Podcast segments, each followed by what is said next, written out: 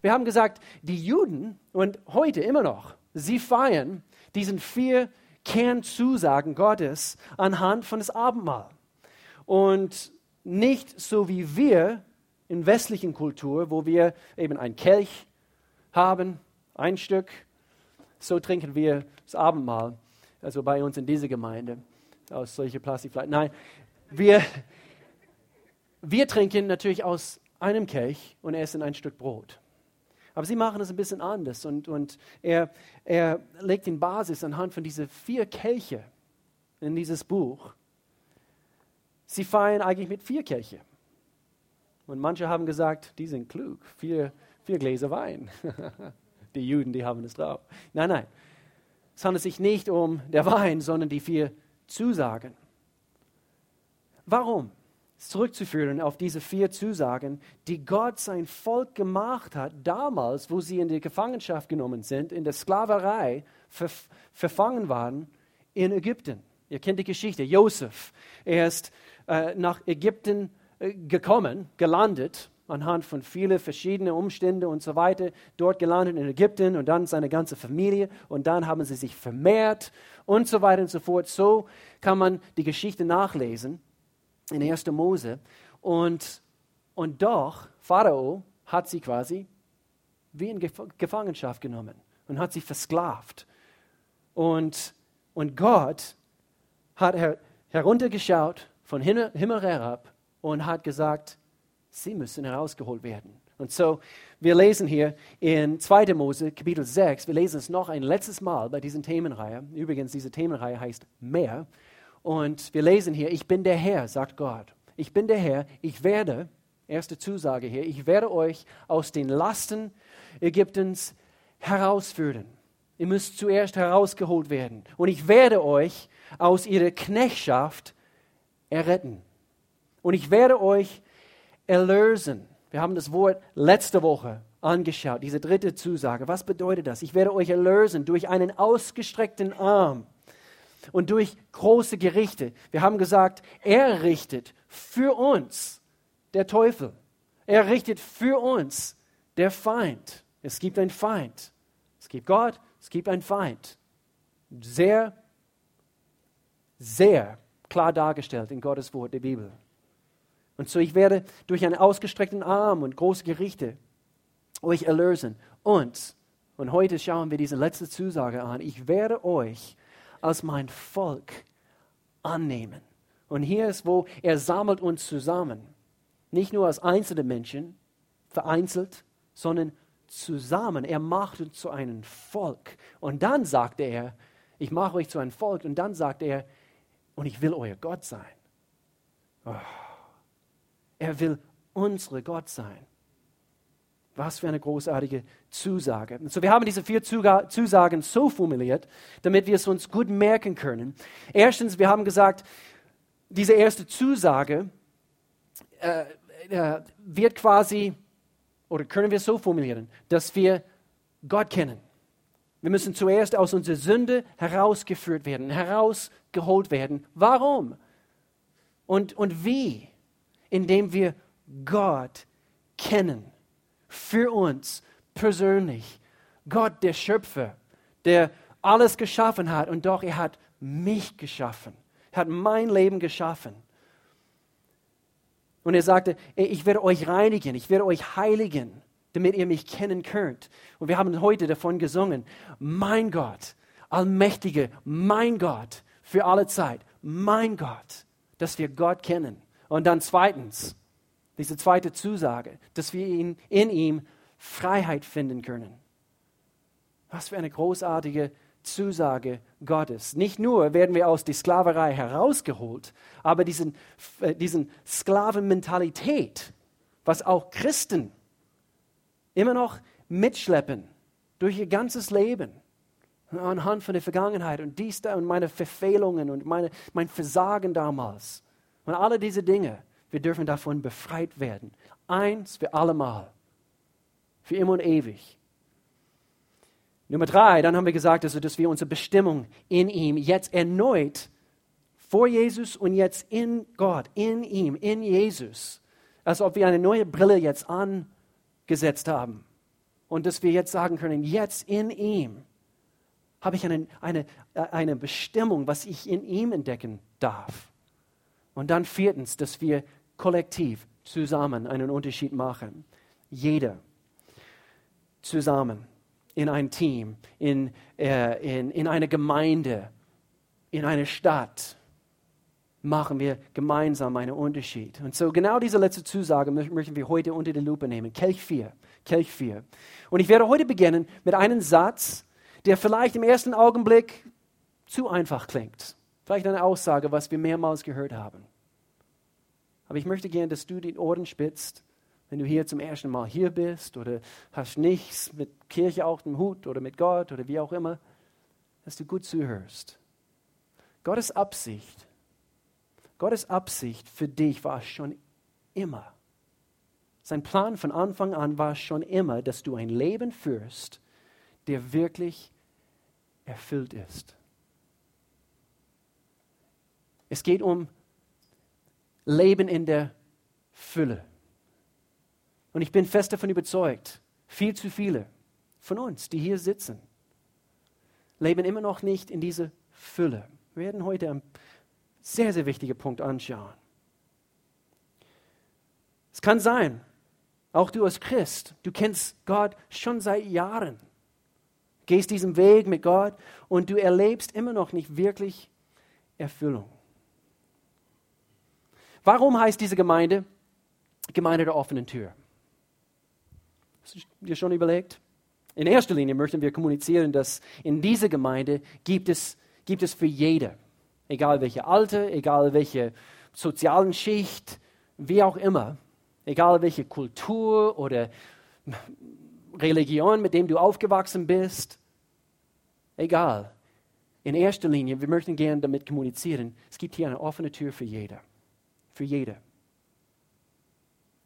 Egal wie deine Vergangenheit aussieht. Wir wollen, dass, dass jeder das Gefühl hat, weil wir meinen, Gott ist so. Er nimmt jeder an. Egal, wie sie aussehen, was für eine Vergangenheit. Aber ich denke, es geht auf eine tiefere Ebene in Bezug auf unseren Namen. Anhand der Bibel und was viele hier mit Gott auch erlebt haben, dass in dem Augenblick, wo wir, wo wir die Türschwelle zu Gott hin überqueren, es ist, als ob eine neue Tür aufgetan wird für dich und für mich, wo Gott sagt, hier ist mehr. Und wir dürfen diese Türschwelle überqueren hin zu ein Leben in der Fülle. Johannes Kapitel 10 und Vers 10. Haben wir das jetzt? Ich weiß nicht, ob wir das jetzt haben. Ich, ich, nee, wir haben das nicht. Johannes Kapitel 10, Vers 10 sehr bekannten Vers. Einer von diesen von diese wichtige, wichtige Bibelstellen, die man auswendig lernen sollte in der Bibel. Das heißt, Johannes Kapitel 10, Vers 10, falls du mitschreibst, also schreib's auf. Ein Dieb will rauben. Jesus spricht hier. Ein Dieb will rauben, er will morden und zerstören. Das ist der Feind, seine Absicht mit uns alle. Das möchte er. Über allem möchte er Zerstörung bringen für uns, dass wir den Weg verlieren. Und Jesus sagte, ich bin aber gekommen, um ihnen das Leben in ganze Fülle zu schenken. So hier eine Frage, jetzt wo wir anfangen, Kelch 4 zu erforschen. Warum leben wir nicht in der Fülle? Warum? Wenn den Tisch gedeckt ist, war das richtig? Das war falsch wieder, gell? Ist egal. Der Tisch gedeckt ist für dich und für mich, wa warum, geht das Ding? Ja. Warum stellen wir uns mit weniger zufrieden statt mehr? Warum? Wenn es hier für uns vorbereitet ist, da haben wir es. Meine Güte. Warum stellen wir uns mit weniger zufrieden statt mehr? Das ist eine gute Frage. Er hat es bereitgestellt. Entweder wir glauben es nicht oder es bleibt irgendwo etwas hängen. Ich habe an drei Gründe denken müssen. Nummer eins, denke, es liegt daran, dass wir erlauben, dass unsere Vergangenheit uns verkrüppelt. Wir haben das mehrmals angeschaut, dieses Thema Vergangenheit und äh, über diese Themenreihe. Und anhand, es ist, als ob du durch das Leben gehst und du bist ständig am Gucken in diese Rückspiegel. Und du, du guckst hier rein in den Rückspiegel. Und doch du fährst vorwärts. Und so anstatt durch die Windschutzscheibe deines Lebens in der Zukunft hinein zu schauen, hinein zu marschieren, in dem, was Gott dir und, und, und uns anbietet, nämlich mehr, wir sind ständig hier am Gucken.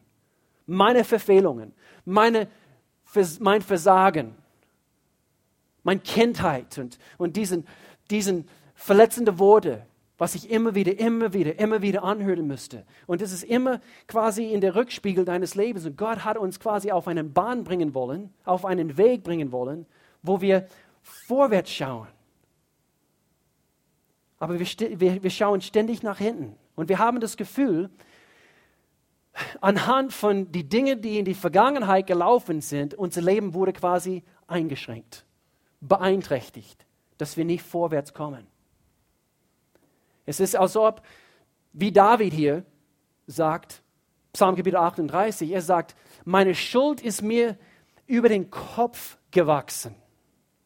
Sie ist eine drückende Last, zu schwer für mich zu tragen. Und dann sagt er hier in Vers 7, vor Schmerzen gekrümmt und gebeugt, anhand von Dingen aus meiner Vergangenheit, schleppe ich mich traurig durch den Tag. Wer Gott kennt, das ist nicht seine Absicht für dich.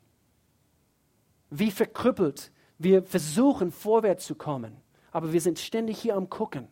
Schau mal, was gelaufen ist. Schau mal, wie schlimm ich bin. Schau mal, was sie über mich damals gesagt haben. Und wir, haben, wir leiden manchmal unter einem Minderwertigkeitskomplex deswegen. Und wir kommen nicht vorwärts. Ich habe auch immer wieder mit diesen Gefühlen zu kämpfen. Immer, immer noch. Wir müssen diese Dinge ablegen. Meine eigene Mama, ich kann mich an, an Zeiten erinnern, als junge Teenager, und sie würde ihr Schlafzimmertür schließen. Sie würde sich auf, auf, auf ihr Bett hinlegen. Und ich meine, ein bis zwei Stunden lang ich habe nur Heulen gehört hinter dieser geschlossenen Tür. Nur Heulen gehört, also so richtig, oh, so, so, so, so tiefgreifende oh, Emotionen anhand von Depressionen und anhand von Dingen. Äh, es hat mit ihrer eigenen Papa zu tun gehabt. Und sie, es war, als ob sie gequält war wegen Verletzungen, auch Fehlentscheidungen und Depressionen. Sie wurde befreit. Gott sei Dank. Sie hat diese Tür buchstäblich und auch natürlich so geistlich gesehen aufgetan. Es war ein langer und schwerer Kampf, aber das hat sie mit Gott erleben können, nämlich seine, seine Heilung. Und so Gott hat, Gott hat so viel vor mit uns. Er hat so viel mehr vor mit dir. Und ich möchte gern, dass du das hörst heute Morgen. Gott hat so viel mehr vor mit dir. Jetzt, morgen, nächste Woche, in den kommenden Jahren. Diese erste Problem oder Ursache, warum wir nicht mehr erfahren, Erfüllung erfahren, diese erste kann besiegt oder gelöst werden, wie wir vor zwei Wochen, als die ganze Connect-Gruppenleiter hier vorne saßen und wir haben über Beziehungen und, und zwar gesunde, lebensspendende Beziehungen gesprochen.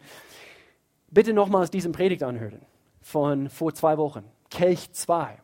Freiheit finden.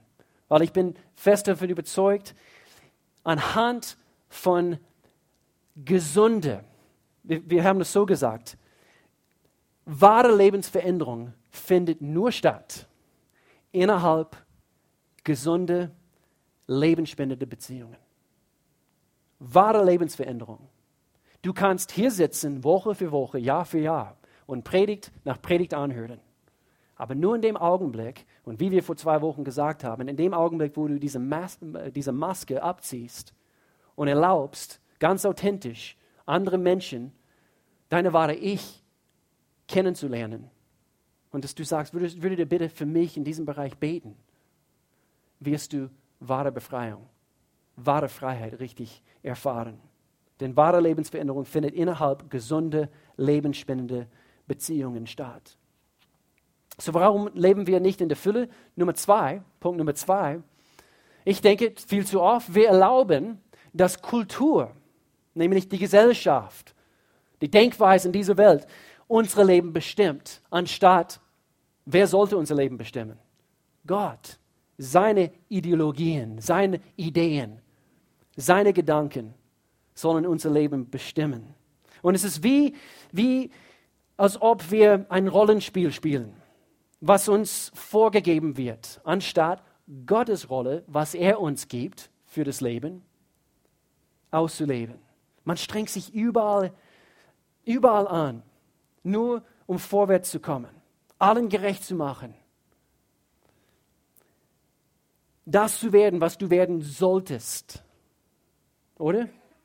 Und wir versuchen alle gerecht zu machen. Also in der Schule geht's los. Und dann eben, wir wollen diese Erwartungen unserer Familie, unserer Eltern erfüllen. Und dann machen wir Karriere und wir müssen immer der Beste sein. Und wir versuchen. Und Kultur und die Gesellschaft gibt uns vor und fängt an quasi unbewusst, also für uns ist es unbewusst, dass die Kultur, die Gesellschaft unser Leben bestimmt. Man versucht ständig diesen Erfolgsleiter hochzuklettern. Und irgendwann kommt man ganz oben an, irgendwann, wenn du das schaffst, auf diesen Erfolgsleiter, und es ist als ob, und das hört man immer wieder, du blickst herunter und es ist keine wahre Zufriedenheit anhand von dem, was du schon geleistet hast. Ist trotzdem Du bist trotzdem unzufrieden und unerfüllt. Und Erfolg ist großartig. Es ist eine großartige Sache. Wir werden nachher was anschauen. Es ist großartig. Und es bringt eine Art Erfüllung. Aber es gibt mehr. Es gibt mehr. Zu wem versuchen wir zu gefallen? Bestimmt ist dein Leben, wird es bestimmt von der Gesellschaft um dich herum? Wird es bestimmt von anderen Menschen in dein Leben? Paulus hat es so gesagt, Galater Kapitel 1, Vers 10 lesen wir hier, wie ihr seht, sagt Paulus, geht es mir nicht darum, Menschen zu gefallen. Nein, ich versuche, wem? Gott zu gefallen. Wollte ich noch Menschen gefallen, interessante Aussage, wäre ich kein Diener von Christus. Und so ist es nicht, dass wir sagen können, Menschen sind uns e-, egal, weil diese ganze Thema, es handelt sich eigentlich darum, dass wir, dass wir mit Menschen, mit den richtigen Menschen abhängen und, und, und vorwärts kommen. Aber nicht, dass unsere Leben von ihrer Vorstellung bestimmt werden oder bestimmt wird. Nummer drei, Nummer drei. Warum leben wir nicht in der Fülle? Wir versuchen, und hier ist der Punkt für heute, wir versuchen manchmal, viele von uns, alles ganz alleine zu schaffen. Ganz alleine. Chris hat es angesprochen während der Bekanntmachungen heute. Warum? Warum versuchen wir, das Leben zu schaffen alleine? Ich bin davon überzeugt, viel zu viele von uns, wir haben es versucht mit Menschen, aber es hat nicht gut geklappt. Das sind verrückte Menschen da draußen. So, ich schaffe es auf meine Art. Es hat nicht geklappt. Und, und dann und das sehen wir anhand von der Teufel, der Feind, seine Ziele für uns. Sein Ziel ist es, uns quasi wegzuholen von gesunde, lebensspendende Beziehungen und du meinst, du kannst es alleine schaffen in dein Leben. Und das ist eine von den größten Waffen, die der Feind so gegen uns bringt. So nicht unterschätzen, wie hart der Teufel versucht und daran arbeitet, uns zu isolieren, uns quasi abzutrennen von sinnvollen Beziehungen. Deswegen ist es unsere Mission als Gemeinde. Wir, wir sagen, Menschen in eine sinnvolle Beziehung zu Gott in erster Linie und auch ihre Mitmenschen zu führen. So eine, eine wie heißt es, ein, ein Mangel, ein Mako? Mango. Mango? Kein Mango. Mann, oh Mann. Den Mango. Den Mango. so ein Mangel in unserer in unsere Gesellschaft. Gesunde Beziehungen mit, unsere, äh, mit, mit unseren Mitmenschen. Zum Beispiel, deine Ehe geht auseinander oder ist auseinandergegangen. Und du stellst dich die, die Frage, du dachtest, der Feind, sein Hauptziel war es, ein Keil zwischen dir und deiner Ehegattin zu, zu, zu treiben, damit die Ehe auseinandergeht. Und ich denke, wir dürfen nicht so kurzsichtig sein. Eigentlich sein höchstes Ziel ist es, dass du verletzt wirst, dass du dich abschirmst und, und abkapselst, ganz alleine, anhand von diesen Verletzungen, was du erlebt hast, und auf einmal vertraust du niemandem mehr. Und das ist sein höchstes Ziel. Wenn du schon solche Schläge erlebt hast in der Vergangenheit, du bist hier richtig. Gott ist noch nicht fertig mit dir, auch wenn du eine Scheidung hinter dir hast und, und, und, und gewisse harte Dinge durchkämpfen müsstest. Gott ist noch nicht fertig mit dir. Lerne anderen Menschen zu vertrauen, aber sie haben mein Vertrauen nicht verdient. Ich kann das nicht. Lerne es. Es ist ein gewisses Risiko dabei. Hier sitzen unvollkommene Menschen. Fangen hier bei mir an. Unvollkommen. Unvollkommen. Er weiß, der Teufel weiß, wenn wir Menschen zusammenhalten, eine Vertrauensbasis, wir, wir halten zusammen, in Einheit leben und gemeinsam etwas unternehmen, wir machen zusammen einen Unterschied. Kelch 4. Gottes höchste Ziel für uns Menschen, dass wir in einen Leib, in eine Familie uns hineinpflanzen und zusammen machen wir einen Unterschied. Oh, aber das, äh, das kannst du sagen lesen wir hier, Prediger Kapitel 4, Vers 8. Ein Mann, der alleine lebt und weder Kind noch Bruder hat und auch keine Freunde oder Bekannte. Er arbeitet, so viel er kann und will immer noch mehr haben. Oder Hoffnung für alle Übersetzungen. Er arbeitet ohne Ende und ist nie zufrieden mit seinem Besitz. Und so gerade diese letzte Aussage, dass wir uns trennen. Und wir versuchen alles alleine zu schaffen. Gerade diese letzte Aussage kann und wird nur gelöst mit Kelch 4. So lass uns das zusammen anschauen. Gott sagte, 2. Mose Kapitel 6, Vers 7, er sagte, ich werde euch als mein Volk annehmen und ich will euer Gott sein. Und ich möchte gern, dass wir das zusammen als Gemeinde erleben. Dass wir sagen können, zusammen, in dieser Stärke, wir können zusammen einen Unterschied machen. Nicht nur ein Club, nicht nur, nicht, nicht nur ah, die Kirche und wir kommen zusammen sonntags, ja, ich bin in der Kirche, sondern wir kommen zusammen, um oder damit wir einen Unterschied machen. Sonst kommen wir eigentlich ein bisschen ziellos hin. Nur für mich, nur wegen meiner Probleme, nur wegen dies, das und jenes. Natürlich, wir müssen zuerst befreit werden. Und das darfst du hier erleben. Aber es ist viel, viel mehr als das. Ich, ich denke an dieses letzte Jahr und, und wir haben dreimal bis zu 200 Pastoren und Leitern von anderen Gemeinden hier in Europa zusammenholen dürfen. Wir dürfen Gastgeber sein. Und ich habe beobachtet, das, woran ich eigentlich äh, die meisten Freude gehabt habe, war es zuzuschauen, wie ein gesamtes Team hier alles auf die Beine gestellt hat. Und zusammen haben wir als Gemeinde quasi längere Arme bekommen, weil unsere Reichweite ist viel weiter gewesen, weil zusammen in Einheit machen wir einen Unterschied. Wir dürften Gemeindeleiter und Pastoren trainieren und Gastgeber sein für, für solche Konferenzen. Und jetzt denke ich an, an den kommenden Wochenende, was auf uns zukommt mit Happy Ween. Bis zu 330 Kinder und über 100 Mitarbeiter von dieser Gemeinde. Und wir, wir schaffen nicht nur einen Ort, wo so viele Kinder zusammenkommen können und Süßigkeiten bekommen können, eine tolle Zeit, sondern wir schaffen eigentlich einen Ort, wo, wo Samen in ihrem Leben, nicht nur Süßigkeiten, sondern Samen in ihr Leben hineingesät werden, Gedanken und Prinzipien und Wahrheiten über einen Gott, der sie liebt. Und wenn sie das verstehen, irgendwann geht es auf. Ich bin fest davon überzeugt, vor allem wenn wir am Freitagabend diesen Basis legen im Gebet. Zusammen machen wir einen Unterschied.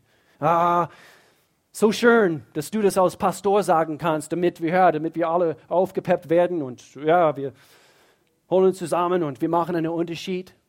Okay, das Prinzip können wir anhand von etwas anderes anschauen. Kennt ihr diese Pyramide von Maslow? Kennt ihr das?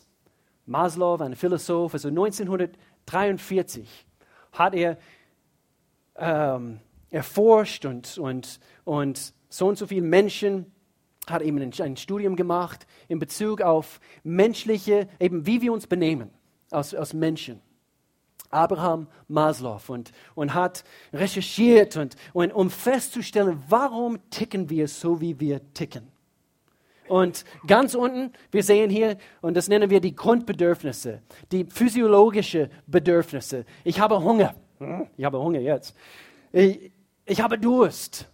Auch. Ich, äh, ich möchte gern, dass, äh, dass, dass ich eine, eine Art körperliche Komfort erlebe. Gerade vor ein paar Tagen, ich saß auf einem Massagesessel. Pastor Anglori, Sie haben vor ein paar Jahren eine geschenkt bekommen. Es, steht in Ihrem Wohnzimmer. Das wissen Sie nicht, Sie sind in Urlaub. Und ich war dort. Aha. Eine Massagesessel, körperlicher Komfort, physiologische physiologische Bedürfnisse. Und dann geht es auf die nächste Ebene. Und das braucht jeder Mensch, Sicherheitsbedürfnisse. Deswegen schließen wir unsere Türen nachts. Wir wollen das Gefühl haben, ich, bin, ich fühle mich sicher. Ehemänner, schau, dass, dass eure Frauen ein sicheres Gefühl bei dir bekommen. So zwischen rein, eingeflechtet. Und soziale Bedürfnisse. Das, das, dass jemand mich mag, dass ich geliebt bin, dass äh, eben Liebe zu erfahren, von anderen sich angenommen zu fühlen und dann diese individuelle, individuelle, individuelle Bedürfnisse. Und hier heißt es eben Anerkennung zu bekommen. Jeder will, jeder will Anerkennung erfahren und, und als kompetent in manchen Bereichen geschätzt zu werden. Und dann Sie haben dann weiter recherchiert und dann ein paar andere Dinge festgestellt, kognitive Bedürfnisse. Äh, und, und, und zwar, wir wollen Dinge, Dinge wissen. Alles andere, da waren Grundbedürfnisse. Und doch, es geht ein bisschen weiter. Wir wollen Dinge wissen. Deswegen, Kinder stellen ständig Mama und Papa Fragen. Warum ist das so? Und Mama, Papa, was ist das? Und so weiter. Kognitive Bedürfnisse. Wir wollen Dinge wissen. Und dann ästhetische Bedürfnisse. Deswegen streichen wir unsere Wände und, und machen es schön bei uns zu Hause. Gerade gestern, ich bin über den Berg von Tannenkirch gefahren. Und, äh, und, und wenn, wenn, die West, wenn das Wetterbedingungen richtig sind, man sieht die Alpen. Und ich bin über den Berg gefahren und so, werde ich die Alpen sehen? Werde ich die Alpen sehen? Und dann, und dann, ja! Erschrocken, gell? Sorry. Und ah, ich habe, es war nur so ein ein Berggipfel, so weit, weit weg. Also es war ein bisschen grau und, und, und vernebelt und so weiter. Und doch, ah, ich habe diesen Bergspitz gesehen. Und dann habe ich, bin ich weitergefahren, habe ich überlegt, warum war das so wichtig? Ästhetische Bedürfnisse ist eben, dass es schön ist. Und, und, und, dann, und dann, viele meinten, und die, die mit ihm zusammengearbeitet haben, mit Maslow, sie meinten, dass diese letzte, diese Selbstverwirklichung, dass das ganz oben drauf war, ganz, ganz oben. Und das war der letzte. Und zwar, das war quasi der, eben der, diesen Spitz aller Spitze. Ganz oben drauf, Selbstverwirklichung. In dem Augenblick, wo ich Erfolg erlebe. Wo ich das Gefühl habe, mein Leben, äh, in mein Leben, ich, ich habe äh, dazu beigetragen, dass eben das etwas aufgebaut wurde. Selbstverwirklichung. Aber dann in 1970, sie haben nach vielen Recherchen und so weiter, haben sie feststellen müssen, weil sie haben das Benehmen von Menschen, viele Menschen beobachtet und nee, ist auch nicht wahre Erfüllung. Es ist nicht einfach der, eben diese Spitze ganz oben drauf. Sie haben feststellen müssen und sie haben es ein Wort gegeben und das seht ihr hier. Das Wort ist Transzendenz. Transzendenz was jeder Mensch braucht. Und hier ist es übersetzt, als transzendent gilt, was außerhalb oder jenseits eines Bereiches mögliche menschliche oder physische Erfahrung. Das heißt, außerhalb von das, was ich alleine erreichen kann, Selbstverwirklichung, es, es muss noch mehr geben. Es gibt ganz bestimmt mehr.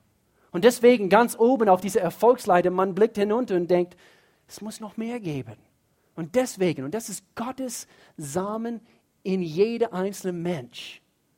Es muss etwas jenseits eines Bereiches menschliche oder, oder unsere physische Erfahrungen muss es geben. Gott. Und deswegen suchen Menschen nach Gott, aber nicht nur, dass wir nach Gott suchen, sondern einfach diese Erfüllung, was wir zusammen mit, also kollektiv und zusammen erreichen wir viel mehr, als was ich selber verwirklichen kann. Und hier ist dieses Bedürfnis zusammen mit anderen. Und wenn Gott mitten in ihrer Mitte ist, können sie so viel mehr Erfüllung erleben. Und das ist diese Spitze vom Leben. Das ist das, was er verlangt. Das ist seine Wille für dich und für mich. Alle anderen Predigten bisher in dieser Themen Themenreihe, sie waren wichtig und gut, aber alles führt zu diesem Punkt.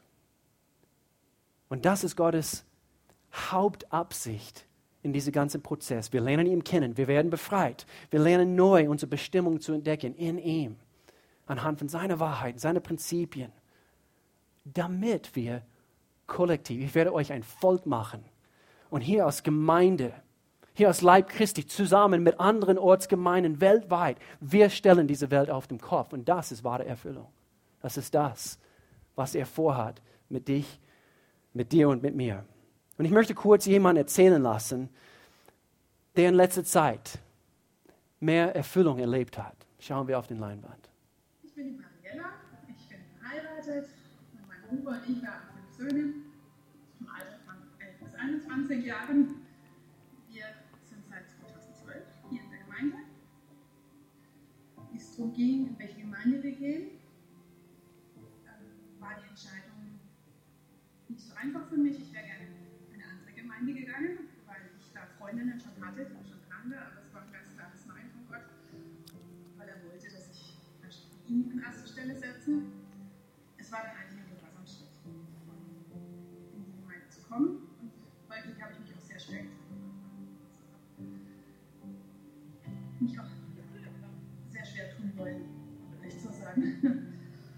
Ähm, ja, und es ging eine ganze Weile. Meine Familie, die haben sich sofort wohl gefühlt.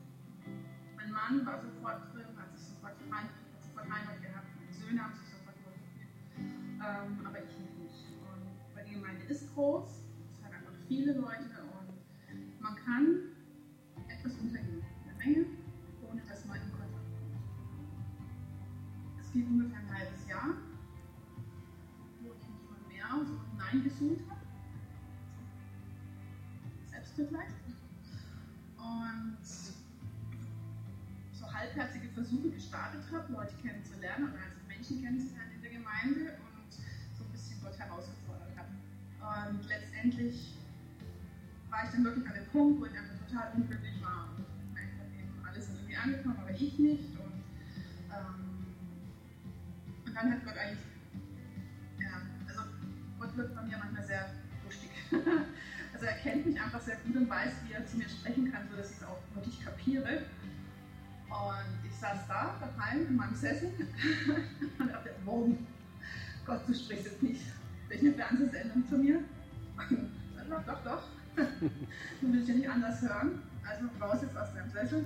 Zwei, drei Jahren habe ich mir ein Leben vorgestellt, so zu leiden. Und äh, immer den Lügen so geglaubt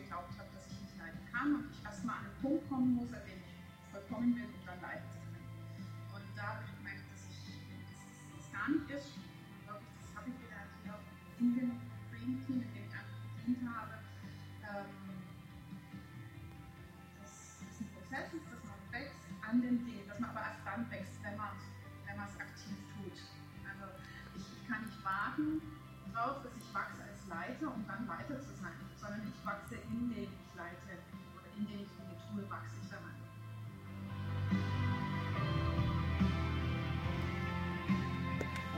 Großartig. Danke, Marielle, dass du dich bereit erklärt hast, diese Aufnahme oder mitzumachen. Marielle ist eine von den nettesten Menschen, die du jemals kennenlernen wirst. Und doch, sie hat auch mit gewissen Gefühlen kämpfen müssen.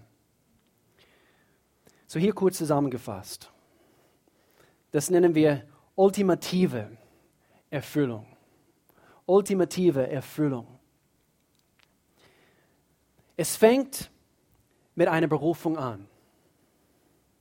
Es fängt mit einer Berufung an. 2. Timotheus. Paulus spricht hier zu diesem jungen Pastor und sagt, Gott hat uns erlöst, haben wir letzte Woche, letzte paar Wochen gehört. Er will uns herausholen, er möchte uns freisetzen, uns erlösen. Und das hat er getan und doch uns berufen. Er hat uns erlöst und berufen. Nicht aufgrund unserer Taten, sondern weil er schon lange, bevor es die Welt gab, entschieden hatte. Nicht wegen dem, was wir getan haben, sondern was er getan hat.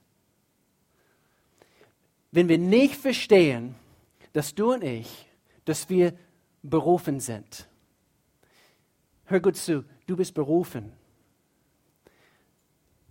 Du bist berufen wenn diese Momente kommen im Leben, wo äh, eine, eine Situation oder, oder die Umstände und alles will versuchen, dich aus dem Bahn zu, zu bringen. In dem Augenblick, wo du wirklich fest weißt, ich bin berufen, ich bin berufen, Gott, ich bin berufen. Deshalb leben wir. Einfach mit dieser Gewissheit, Gott, du hast mich berufen, einen Unterschied zu machen. Chris Hodges, er sagt es auf diese Art und Weise, ich liebe diese Aussage, du wirst deinen Weg verlieren, wenn du dein, Warum verlierst. Du und ich, wir werden unseren Weg im Leben verlieren, wenn wir unseren Warum verlieren. Warum leben wir? Weil wir berufen sind. Ah. Doch, Gott hat es über dein Leben gesagt. Er hat eine Berufung. Schon von Anfang der Zeit hat er dich, dein Leben geplant, hat dich geformt. Du bist berufen. Nummer zwei, ultimative Erfüllung. Wir schließen mit diesen letzten zwei Punkten. Es basiert auf nicht nur deine Ziele, sondern Gottes Ziele. Ultimative Erfüllung erfahren wir nur, wenn wir wirklich auf diesem Fundament stehen, auf nämlich Gottes Pläne, seine Ziele, seine sinnvollen Zwecke hier auf der Erde. Es ist, als ob wir Teil von etwas Wertvolles sind, zusammen, kollektiv. Und er sagt, ich stehe mittendrin. Und er schenkt uns den Erfolg. Grundiert auf seine Pläne. Apostelgeschichte, Kapitel 20, Vers 24. Paulus sagt hier, doch mein Leben ist nichts wert. Ist nichts wert, wenn ich es nutze, um das zu tun, was der Herr Jesus mir aufgetragen hat. Das Werk, anderen die Botschaft von Gottes Gnade zu bringen. Es ist nichts wert, wenn ich es nicht dafür nutze, seinen Auftrag für mein Leben zu erfüllen. Ultimative Erfüllung basiert, grundiert auf ihm, auf seine Ziele. Und dann hier drittens, ultimative Erfüllung findet nur statt, wenn es wirklich davon wächst, von mir zu einem Wir. Nicht nur Selbstverwirklichung, nicht nur das, was du erreichen kannst, sondern nicht nur wegen mir, sondern, ich weiß es grammatikalisch auch nicht korrekt, aber zu einem Wir. Das ist der Punkt, wo wir wirklich wahre Erfüllung erleben, erfahren. Und hier ist der Punkt, wo wir tatsächlich sagen können, wir haben kollektiv eine Erbe hinterlassen können. In Raum Lörrach, in Raum Freiburg, Dreiländereckgebiet. Und alle, alle werden eines Tages vor Gott stehen. Gott, ich danke dir, ich war berufen. Und du hast mein Leben dafür gebraucht, anderen Menschen zu helfen. Ich möchte gerne, dass wir jetzt vor Gott kommen, jetzt in diesem Augenblick dass jeder die Augen schließt. Wir sind hier am Schluss und möchte gern, dass jeder jetzt in diesem Augenblick vor Gott tretet, jetzt in diesem Augenblick, dass du wirklich erlaubst, das zu überprüfen, was, was in dir vorgeht. Und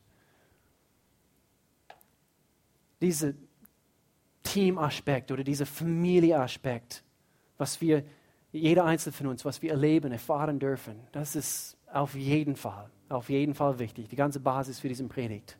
Aber es muss irgendwo anfangen. So diese erste Team, diese erste Einheit, was geschaffen werden muss, ist zwischen dir und Gott. Wir haben gesagt, erste Kelch. Gott zu kennen, wo du sagen kannst, mein Gott, mein Gott, Allmächtiger, lebt in mir.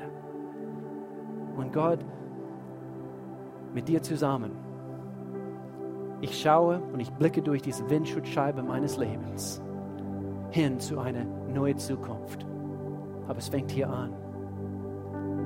Hier ist, wo es alles anfängt. Und jetzt in diesem Augenblick mit allen Augen zu. Es ist ein Moment zwischen dir und Gott. Keiner schaut rum.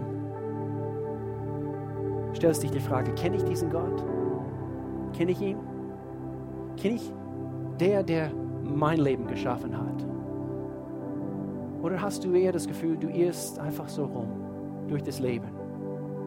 Du bist ganz bestimmt hier aus einem ganz bestimmten Grund heute Morgen, wenn das der Fall ist. Ich denke, Gott redet zu deinem Herzen.